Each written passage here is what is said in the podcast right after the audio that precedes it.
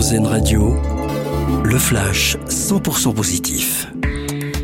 Bonjour, immense mouvement de solidarité après le séisme en Turquie et en Syrie. De nombreuses associations sont mobilisées. Les Français sont appelés à faire des dons pour aider les sinistrés.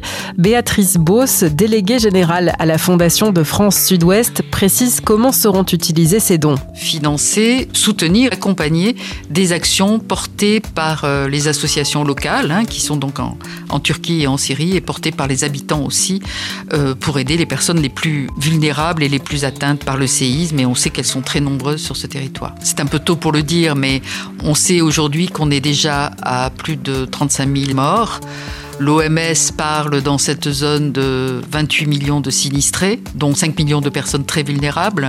Donc ça va toucher euh, évidemment beaucoup de monde sur ces territoires. Propos recueillis par Jennifer Biabatantou. Une interview en longueur avec la Fondation de France sera à retrouver bientôt sur rzn.fr.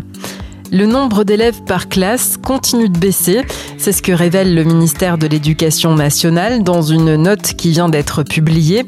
Les classes de niveau élémentaire accueillent en moyenne 21 élèves contre 23 en 2009. Une expérience sensorielle unique pour deux danseuses sourdes et malentendantes. Sandrine et Marie-Claire font partie d'une troupe amateur de hip-hop à Aurillac et depuis plusieurs mois, elles préparent les chorégraphies grâce à des gilets vibrants qui leur permettent de ressentir les vibrations de la musique. Le spectacle aura lieu en avril.